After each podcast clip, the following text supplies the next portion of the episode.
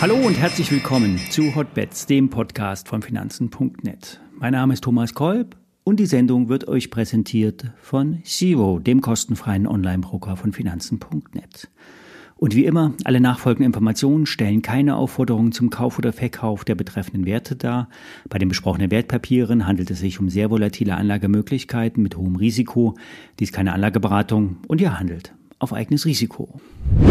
Die US-Börsen senden Schwächesignale. Nicht unbedingt an der Oberfläche zu sehen, aber gestern waren 85 Prozent der US-Aktien im Minus. Nur ein paar Big Techs haben den Laden schlussendlich oben gehalten. BlackRock mahnt vor einem volatilen Markt. Die erhofften Zinssenkungen könnten sich als Wunschbild darstellen.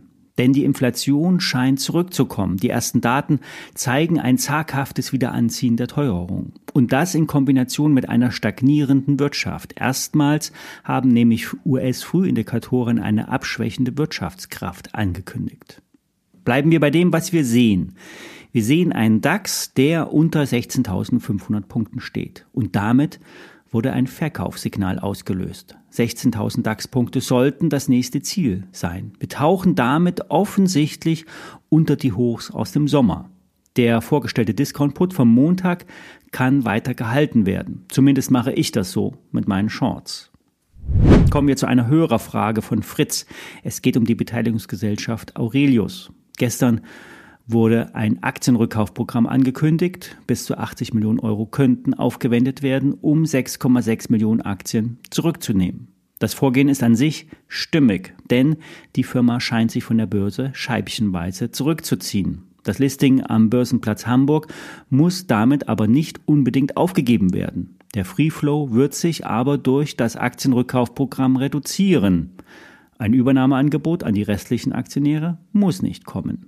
Das aktuelle Angebot kann eine Exit-Option für den Privatanleger sein. Profis scheinen sich schon länger zurückgezogen zu haben und Insider meiden den Wert, da das Management maximale Intransparenz an den Tag legt. Das derzeitige Angebot von bis zu 15,36 Euro muss nicht erreicht werden. Sollten mehr Aktien angedient werden, wird zugeteilt. Wer schon länger investiert ist, dem wird der gestrige Kurssprung zwar gefallen haben, doch die Aktie stand vor zwei Jahren noch bei 30 Euro, doppelt so hoch wie heute. Die Bewertungskennzahlen scheinen eine aktuell höhere Notierung zu rechtfertigen. Die operative Ausrichtung der Firma und das Handeln des Managements lässt aber alle im Dunkeln.